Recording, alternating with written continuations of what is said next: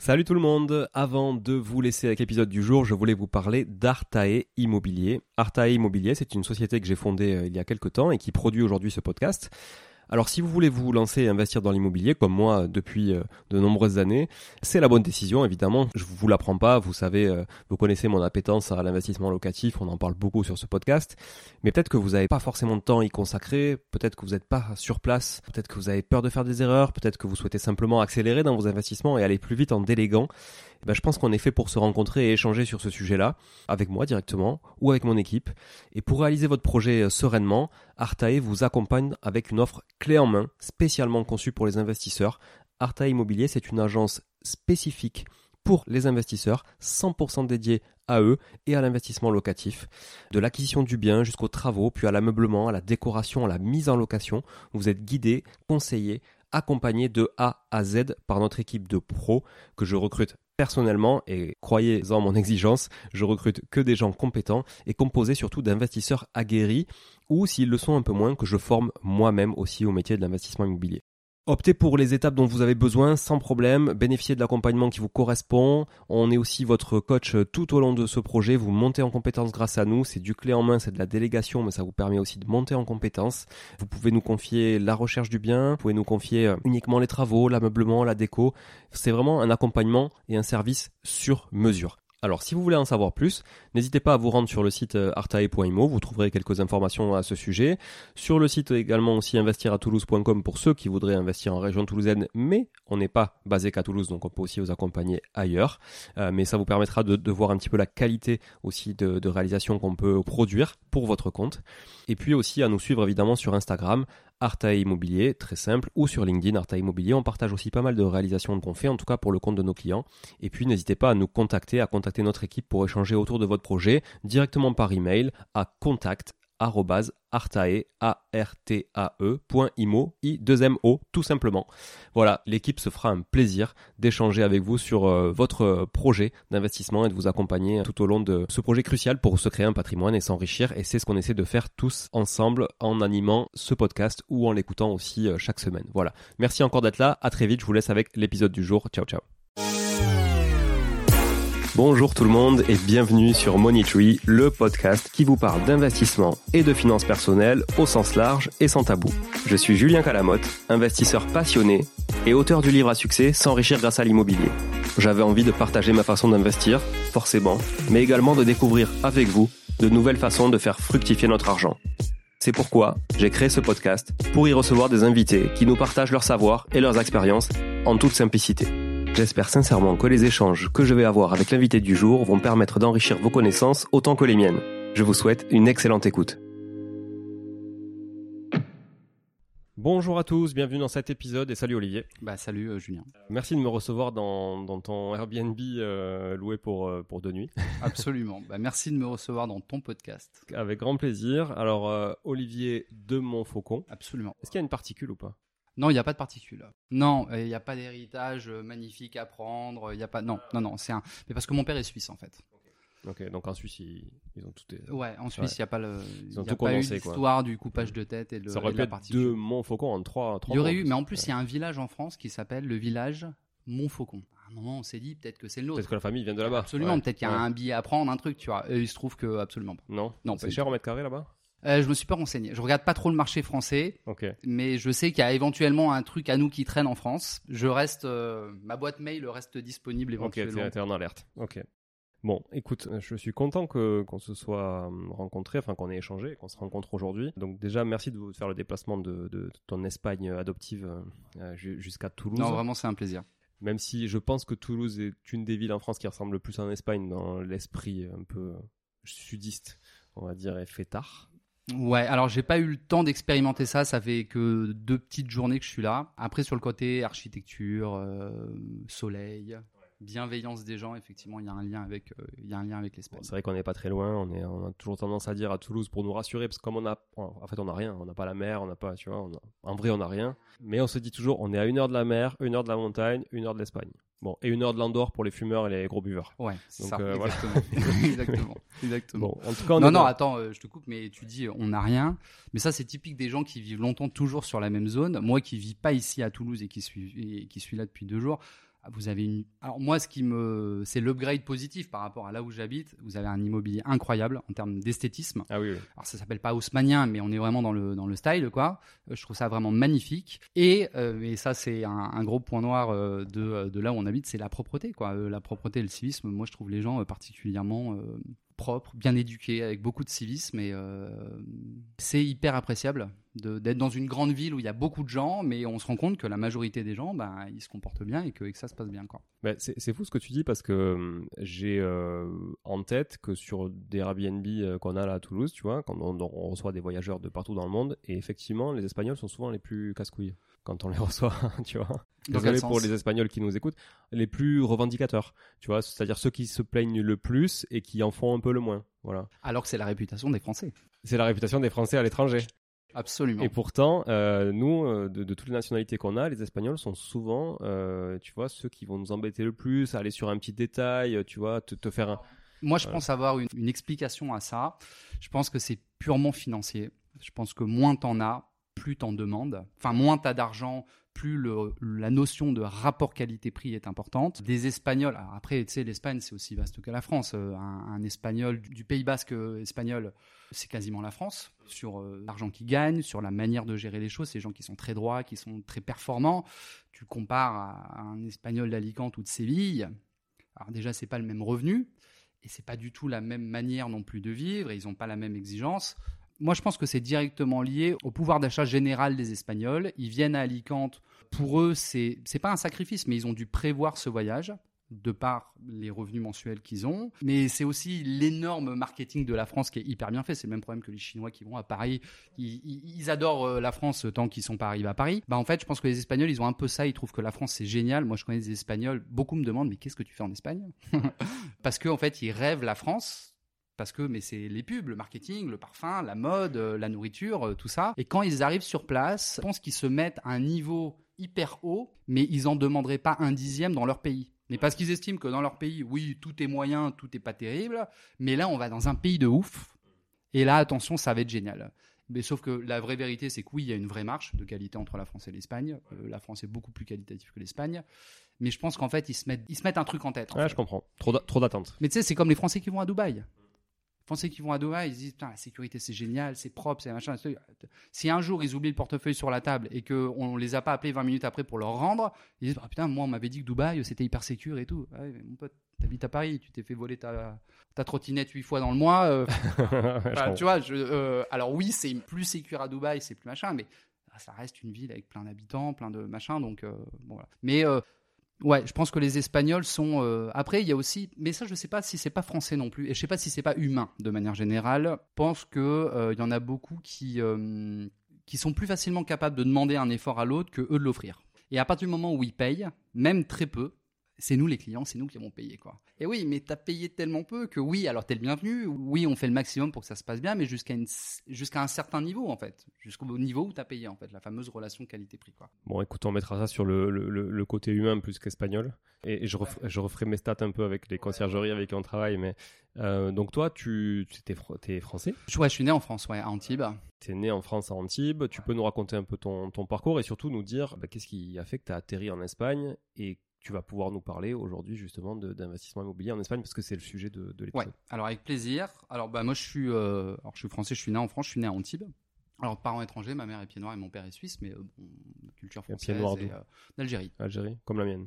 Quel côté? À Oran. Oran, moi aussi. Wahran. Ah bah très bien. Donc euh, donc euh, ouais, je, suis- je suis né à Antibes. Bon, euh, petite petite enfance à Antibes tranquille. Ensuite, on est monté au Mans par rapport au, au poste que mon père avait au Mutuel du Mans Assurance. Ça arrive, ça arrive. Ouais, ça arrive. Bon, je m'étendrai pas sur le sujet, mais effectivement, bah tu vois, regarde, quelques années après, enfin tu vois, moi ça fait 14 ans que je vis en Espagne.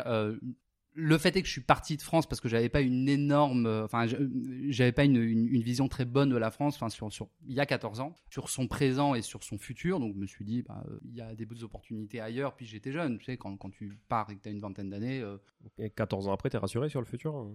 Alors euh, vraiment, vraiment, tu veux qu'on en parle? Je sais pas. Très brièvement. euh, alors franchement, moi, je regarde pas trop les nouvelles françaises. Je pense que c'est plus du yang dans le cerveau que, que, que du yin, tu vois? Et que même si c'est très compliqué de vivre, en- enfin, je veux dire, admettons que ça soit très compliqué de vivre en France, que ça soit fiscalement, que ça soit en termes de sécurité, que ça soit en termes de cohabitation et tout ça. Quoi qu'il arrive, ça ne me concerne pas et ça ne me concernera jamais. Donc, pourquoi, enfin, je veux dire, toi, tu es français, est-ce que tu te renseignes tous les jours sur euh, la vie des femmes en Irak? Non.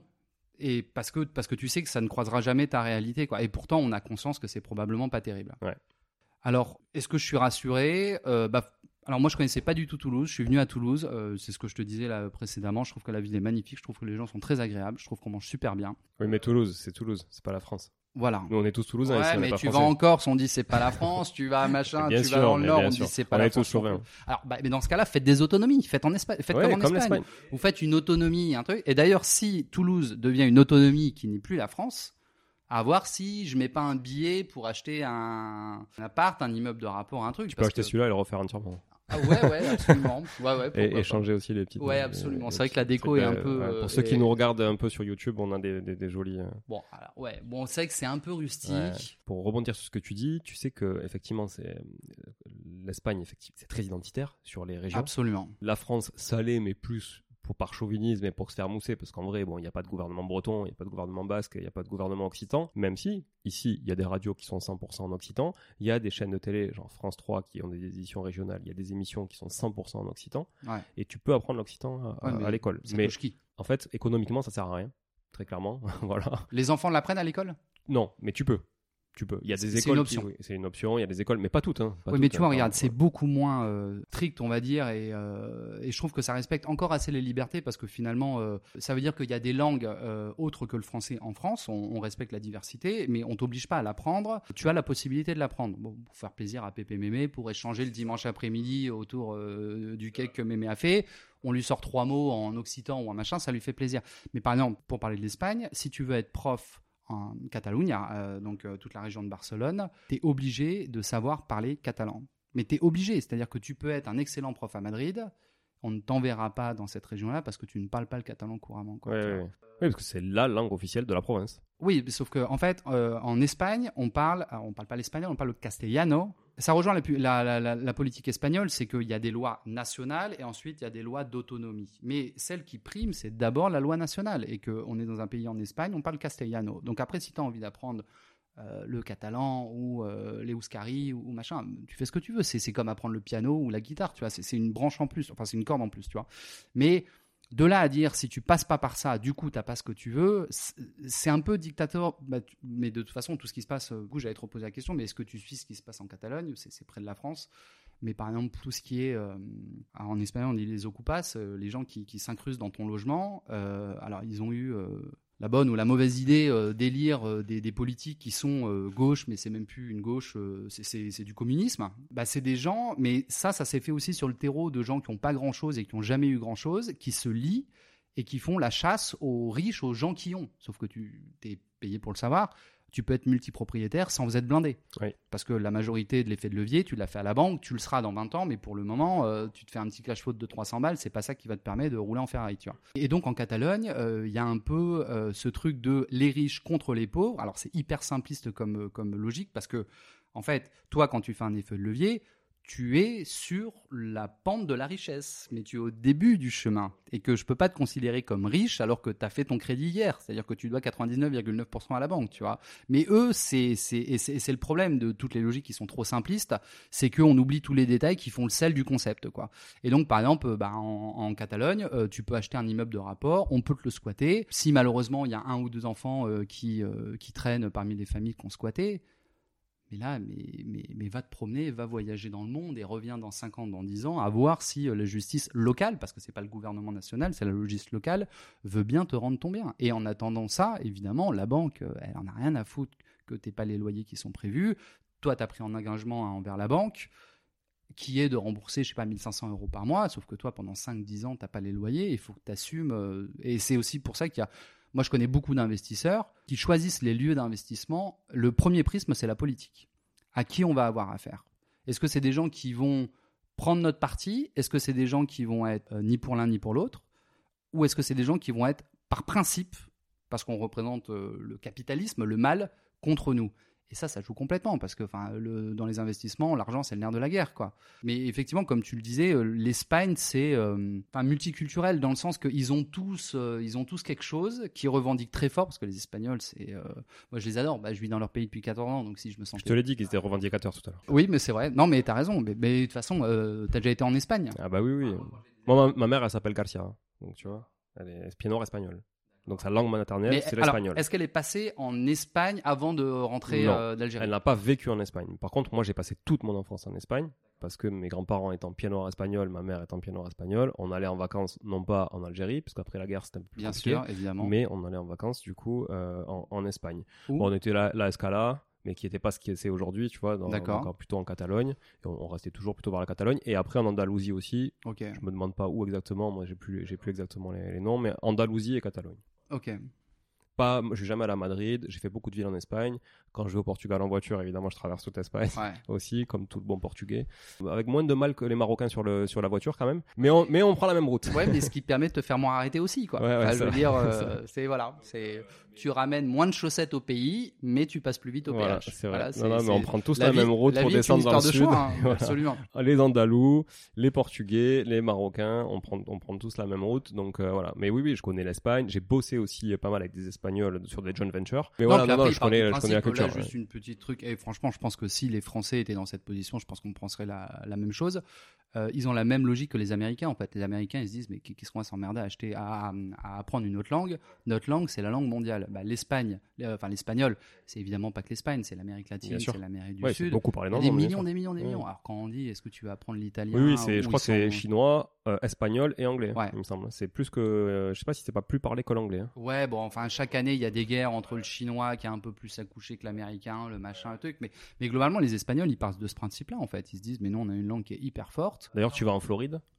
Bah, Miami. Bah, moi, plus de gens qui parlent euh, espagnol qu'américain. Absolument, mais il y a plus de 50% et tous les business sont euh, c'est des latinos, ils les appellent les latinos là-bas quoi. Donc oui, oui, ils ont une langue hyper forte. Après, euh, pour revenir sur le sur le sujet, enfin sur les Espagnols, sur comment ils sont, sur sur les différentes régions, sur sur la manière d'être et tout. De manière générale, si on peut faire, si on peut parler de manière générale sur le pays, bien qu'après il y, y, ait plein de petites exceptions, bah les Espagnols c'est des Latins en fait. Enfin, toi, tu es venu en Espagne. Moi, à chaque fois qu'il y a des amis et des, la famille qui vient, quand on va au resto, moi, je me suis habitué, mais il y a un bruit incroyable. faut crier pour se parler. Enfin, c'est un vacarme total. Moi, j'habite avec ma famille en centre-ville, donc euh, dans la communauté de enfin, dans la région de, de Valence. Bah, entre le, mercredi, enfin, entre le lundi et le mercredi, globalement, euh, tout se passe bien. C'est assez calme parce que bah, les gens ont un impératif euh, professionnel le lendemain. Il faut savoir que le vendredi en Espagne, on bosse jusqu'à 11h, 11h30 du matin. C'est-à-dire que c'est une, petite demi-journée. Ce qui te permet, si le jeudi soir, il y a un anniversaire un peu sympa à faire, tu peux y aller sans dire je rentre à 23h parce que demain je, demain je bosse. Quoi. Et c'est, alors, moi, c'est ce qui m'a charmé au début, c'est que c'est des gens qui sont pleins de vie. Mais dans le plein de vie, c'est ça crie, c'est ça chante dans la rue. Enfin voilà, c'est des gens qui sont pleins de bonne humeur. Ils ont aucune retenue et, moi, ça, tu vois, alors qu'on est à Toulouse, on est dans le sud de la France, donc on est plus latin que si on était à Roubaix, tu vois. Les gens, quand tu passes à côté d'eux, ils se décalent. Quand ils parlent entre eux, tu sens que c'est vraiment une conversation privée, tu vois. En Espagne, ils, peuvent être deux, tu peux être à l'autre bout du resto, t'entends ce qui se dit. Et il n'y a aucune gêne entre ces deux qui maintiennent la conversation parce que, euh, bah, parce que voilà, parce que c'est comme ça. Et même les gamins, même les gamins, moi j'ai un, fils qui a 16 mois là, quand, on l'amène à, la garderie, Bon alors moi je trouve ça génial parce que je trouve que c'est enfin moi c'est l'ambiance que je veux donner à mon gamin. C'est-à-dire qu'on on on n'a pas peur de parler on n'est pas timide on s'amuse on rigole on machin. Mais putain quand t'amènes ton gamin à 10h à la garderie et que c'est une explosion un truc à un moment t'as envie de dire attendez les gars on n'est pas non plus en rêve euh, enfin ça reste une garderie tu vois. Mais c'est une mais en même temps je me dis si euh, si je dois choisir un extrême c'est-à-dire entre quelqu'un qui est euh, trop joyeux trop vif trop rigolo euh, versus quelqu'un qui est trop triste, trop chiant, trop machin, bah, je prendrais quand même le mec qui, est, euh, qui me fait rigoler et qui est machin. Même si de temps en temps, je trouve que c'est un, peu trop. Est-ce qu'on peut dire que c'est un peu les Chinois de l'Europe? Parce que j'ai déjà allé en Chine, mais. Non, non, j'ai pas été en Chine. Les Chinois, ils, en fait, ils, sont nés comme ça aussi. Ils sont, ils sont en mode plus. Euh, c'est vrai, ils sont funky les choses. Non, ils sont pas funky, mais par contre, ils parlent très fort ils respectent pas trop ce qui se passe à côté. Moi, je sais qu'ils crachent. Ils sont très, oui, alors ils crachent, ça c'est clair. Moi, je les ai vus dans le métro. Je peux te dire, prendre le métro à Shanghai, c'est quand même une expérience. Non, mais ils crachent dans le métro. Ah, mais il crache partout. Avant de cracher, t'entends Ah oui, oui, oui, ça vient, tu vois. et tout. Ouais, non, non, non, horrible, horrible. Vraiment. Non, non, non, non. Et, et- et- non, mais ce que je veux, ce que je veux dire, c'est quand tu dis, tu vois, quand tu parles, prends l'exemple, ils sont au resto, euh, ils- les, les Espagnols, ils, ils crient, etc. Et puis peu importe, en fait, ils sont dans leur groupe et ils font du bruit dans leur groupe, peu importe si à côté c'est calme ou si un mec est en train de lire un bouquin. Euh, ben en fait, les Chinois, c'est ça. C'est clairement dans le métro. Tu vois, si tu fais Chine et Japon, voilà, par exemple, euh, tu fais d'abord Chine, après Japon, bon, c'est le jour et la nuit. Au Japon, t'as pas un bruit dans le métro, tout le monde a ses écouteurs, t'oublies ton téléphone, il y a un mec qui te court après faire 5 km pour te le rendre. En Chine, c'est la guerre, il y a une place qui se libère, comme il n'y a pas assez de place pour tout le monde parce qu'ils sont, la bagarre. ils sont, je sais pas, euh, 1 milliard 3 ou 1 milliard 4, comme il n'y a pas assez de place pour tout le monde dans le métro, du coup, dès qu'il y a une place qui se libère, que tu sois enceinte ou pas, c'est la bagarre, je te jure, mais vraiment la bagarre, et tout le monde regarde sa vidéo sur le téléphone, c'est comme les jeunes d'aujourd'hui dans la rue, tu vois ce que je veux dire, qui, qui regardent avec le son à fond.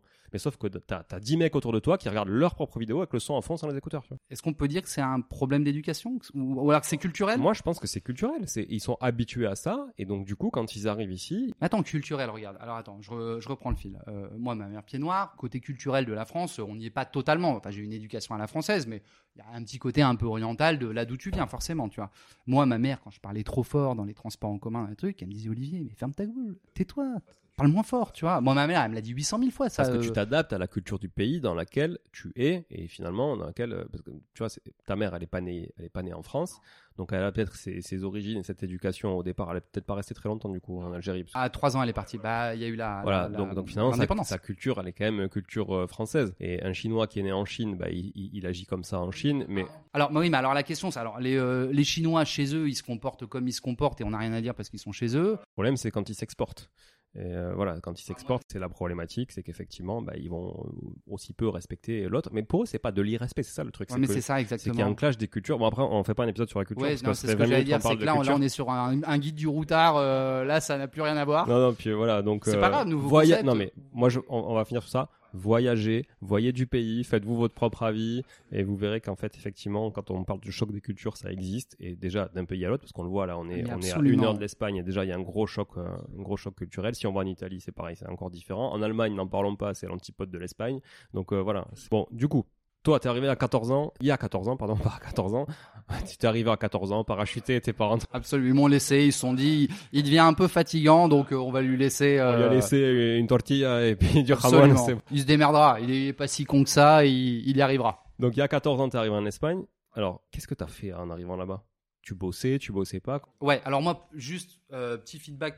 Pourquoi je suis arrivé en Espagne? Alors euh, rapidement, euh, scolarité pas incroyable. Pas, je pense pas par euh, par euh, par coefficient intellectuel. Enfin, je comprenais le message qui passait, plus par désintérêt. C'est aussi pour ça que tu vois, je me vois pas revenir en France. Pour moi, ça s'est assez mal passé, mais euh, je trouve que la méthode est pas bonne. Je trouve que les personnes ne sont pas forcément non plus les bonnes. euh, Et c'est pour ça que je trouve ça génial maintenant ce qui se passe en ce moment sur Internet, c'est que euh, les gens qui font des formations, les gens qui font des podcasts, des trucs et tout, en fait, ça a été des faiseurs avant d'être des expliqueurs. Et que moi, je trouve ça génial, en fait. Et que la théorie, oui, bah, pour apprendre à écrire, à parler, ok. Mais à un moment, faut passer à l'action. Non, mais attends, moi, je me rappelle, j'ai eu des profs d'espagnol, mais maintenant, avec le niveau d'espagnol que j'ai après 14 ans, je me rappelle qu'elle a dû passer deux semaines à Benidorm, euh, qu'elle a dû avoir son diplôme, elle parlait espagnol avec un accent de ouf. Et tu vois, et tu dis, et, c'est- elle qu'on met en avant, tu vois. Et puis, et puis c'est elle qui a l'autorité du, c'est moi la prof d'espagnol. Donc, ça n'a pas été une expérience incroyable. Et vu que tu passes quand même la majorité du temps bah, en, scolarité euh, à l'époque, euh, enfin quand tu as 16 ans, 18 ans, tu as tendance à croire un peu que la scolarité, c'est le monde dans lequel tu, tu vis en fait, parce que tu n'as pas d'autre chose, tu pas de vie professionnelle, t'as pas de... bah, c'est simple, tu as ta vie familiale et les études.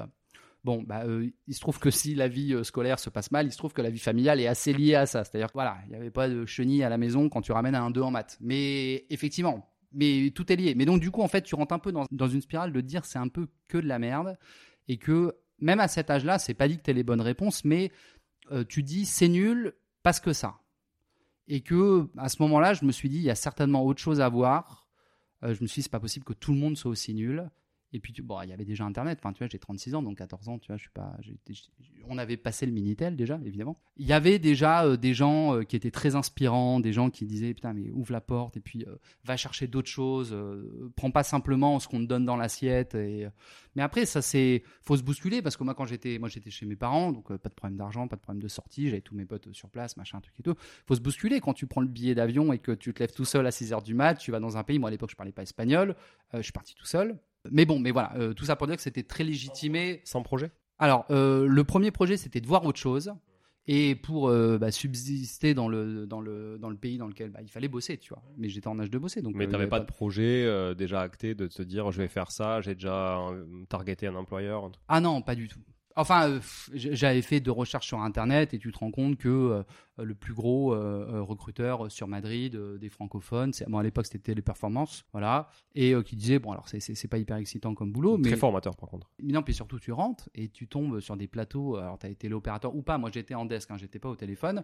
Mais surtout, ben, tu arrives le lundi à Madrid, tu connais personne. Tu fais l'entretien le mardi. Ils ont tellement besoin de, de, de main-d'œuvre que tu commences le mercredi. Et le mercredi, tu te retrouves avec 80 de Français de ton âge qui ont euh, pas d'autres. euh, Enfin, ils ont pas une perspective plus loin que la tienne. Mais là, pour le moral, c'est autre chose, tu vois. Parce qu'on sort, on va boire un verre, on parle, on machin, on se fait des soirées, des barbecues, des trucs et tout. Et puis, c'est là que commence un peu la life. Bon, faut être un peu sociable, hein, parce que moi, j'en ai connu aussi plein qui sont repartis aussi vite qu'ils sont, qu'ils sont venus. D'ailleurs, à chaque fois qu'on les voyait, on disait ça va. euh, Ouais, mais bon, chez moi c'était mieux. Enfin, chez moi il y a ça, chez moi il y a ça, chez moi il y a ça. Et, d'ailleurs, je pense que peu importe les pays, quand les étrangers, parle de la France, mais je parle de l'Espagne ou je parle de n'importe quel pays, quand tu es étranger dans un pays et que tu passes ta vie à expliquer que c'est mieux chez toi, Faut rentrer. mais rentre chez toi dans ce cas-là. Enfin, je veux dire, il n'y a aucune obligation. Et puis, euh, tu viens avec euh, des bonnes ondes et, et l'envie, les portes vont s'ouvrir et, et ça va fonctionner. Ça peut prendre plus ou moins de temps, mais il faut y aller avec un bon esprit. Si tu arrives et que tu es déjà fatigué, rentre chez ta mère parce que tu as à peine commencé et puis même ça te gonfle d'être avec quelqu'un qui a pas envie, qui est tout le temps fatigué, qui a, qui a pas d'idée, le moindre Ouais, truc. puis qui demande- crache, qui crache sur le pays dans lequel il est allé. Moi, j'ai vécu ça. euh, J'ai vécu 5 ans euh, au Canada. Du coup, j'ai vécu ça là-bas. Euh, beaucoup de Français qui y vont parce que ça attire beaucoup le Canada. Ça attire beaucoup de Français. Puis, enfin, surtout le Québec parce qu'on parle français. Et comme les Français sont quand même archi nuls en anglais, hein, autant que les Espagnols, du coup, ou que les Italiens, même les Italiens pire, je crois. Mais on est vraiment nuls, hein, on le sait, en anglais. Euh, Enfin non, je sais pas si, je sais pas si on le sait, mais en tout cas, je sais qu'il y a des gens qui en sont conscients, c'est sûr, ça, que ça empêche de voyager même. Et du coup, ils vont beaucoup au Québec, forcément, les Français, c'est plus facile. Et, euh, en fait, effectivement, euh, tu veux l'accent québécois, euh, pour eux, ça devient risible. Des trucs de la bouffe, ça devient risible parce que bon, là, c'est quand même le clash des cultures. Enfin, l'Amérique du Nord et l'Europe, c'est quand même, c'est quand même- assez différent. Et effectivement, ces gens-là sont souvent beaucoup dans la critique finalement et essayent d'adapter un peu l'environnement à eux plutôt que de eux s'a- s'adapter à l'environnement local, tu vois. Et effectivement, ça dure jamais très longtemps. Parce que si tu t'épanouis pas, au bout d'un moment, il faut que tu rentres. Voire, tu te sépares avec ton conjoint si t'es parti là-bas, parce que lui ou elle s'adapte et pas l'autre, tu vois. Absolument. Ah bah c'est une épreuve pour, pour le couple, tu vois. Et moi, je suis arrivé, j'étais célibataire, machin, donc euh, j'avais que moi à assumer. Là, maintenant, je suis en couple, j'ai un enfant, ma femme est enceinte, machin. Donc... Et maintenant, je pense différemment de comment je pensais au, moment où je suis arrivé. Mais après, le truc, quand tu vas dans un... Enfin, en partant du principe qu'il n'y a aucun pays qui est parfait, en fait, le problème, c'est qu'il faut trouver la proportion qui va. Moi, je vis en Espagne et je suis le premier à dire, on se sent très bien en Espagne. Et ça, c'est 98% de mon discours. Par contre, c'est pas parce que je me sens très bien en Espagne et qu'on y est, et qu'on va y rester, et que bah, qu'on n'a pas le droit de dire aussi que euh, ça euh, c'est pas terrible et que ça c'est pas terrible. Tu vois, on n'est pas on n'est pas dans un monde de blanc ou, de noir.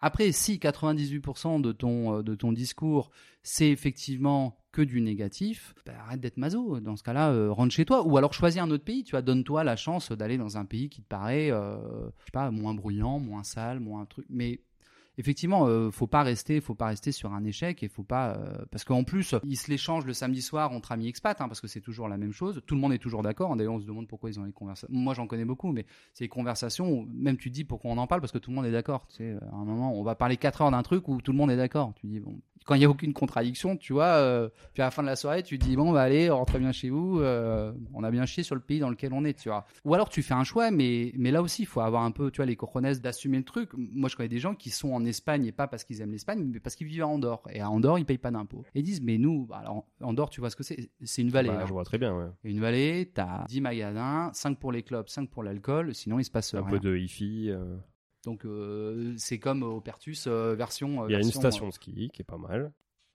Après ces longues minutes à discuter de culture, de la Chine, de des différences culturelles entre entre l'Espagne, la France, d'autres pays du monde et on va dire le parent pauvre de l'Europe, le Portugal. On est prêt maintenant avec Olivier, prêt à aborder le sujet, le sujet principal du jour qui est le qui est l'investissement immobilier en Espagne. Et donc euh, dans dans l'épisode de la semaine prochaine, il faudra être patient. Je vous fais un peu teasing. Dans l'épisode de la semaine prochaine, Olivier nous racontera comment euh, il a démarré son investissement, euh, sa carrière d'investisseur euh, professionnel en Espagne, comment aujourd'hui il vit de ses loyers grâce à des hauts rendements en Espagne et, euh, également comment il, peut vous accompagner si vous êtes intéressé à investir aujourd'hui en, en, Espagne. Je vous tease pas plus que ça. Je vous dis à la semaine prochaine pour la suite de l'épisode et je vous remercie encore pour votre fidélité. À bientôt. Ciao, ciao. Bon, si vous êtes là, c'est que vous avez écouté jusqu'au bout et a priori, l'épisode vous a plu. Si c'est bien le cas, n'hésitez pas à le partager autour de vous. Notez ce podcast sur Apple Podcast et Spotify en laissant un commentaire 5 étoiles. Je ne vous le répéterai jamais assez, mais c'est grâce à vous que ce podcast vit aujourd'hui et peut continuer de vivre en vous proposant un contenu toujours plus qualitatif. Merci encore. Je vous retrouve très vite sur un nouvel épisode de Money Tree. En attendant, je vous souhaite la meilleure des réussites dans vos projets et un bon enrichissement. À très bientôt.